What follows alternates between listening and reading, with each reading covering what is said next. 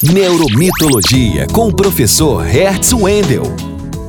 Neuroeconomia, neurodesign, neuromarketing. Você já notou que essa palavrinha neuro está cada vez mais aparecendo em nosso cotidiano?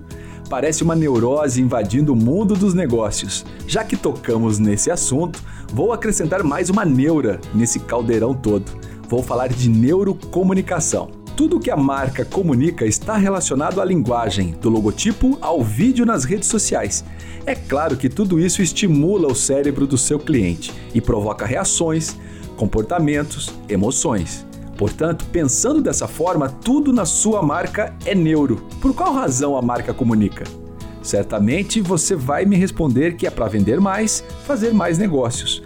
Mas antes de efetivar a venda, a marca deve ser vista, provocar interesse, emocionar e, posteriormente, ser lembrada pelo cliente.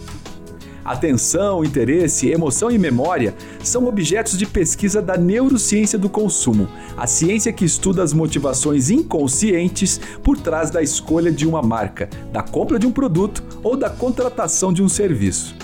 A neurocomunicação, portanto, é a comunicação que se preocupa com pesquisas, métricas e metodologias da neurociência do consumo para deixar mais estratégica a comunicação da sua marca.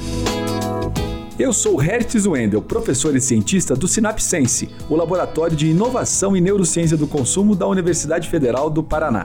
Para saber mais sobre mito e neurociência aplicados na gestão da sua marca, temos um encontro marcado no Instagram. No Instagram, acesse Neuromitologia e saiba como o passado dos mitos e o futuro da neurociência ajudam a compreender o universo do consumo.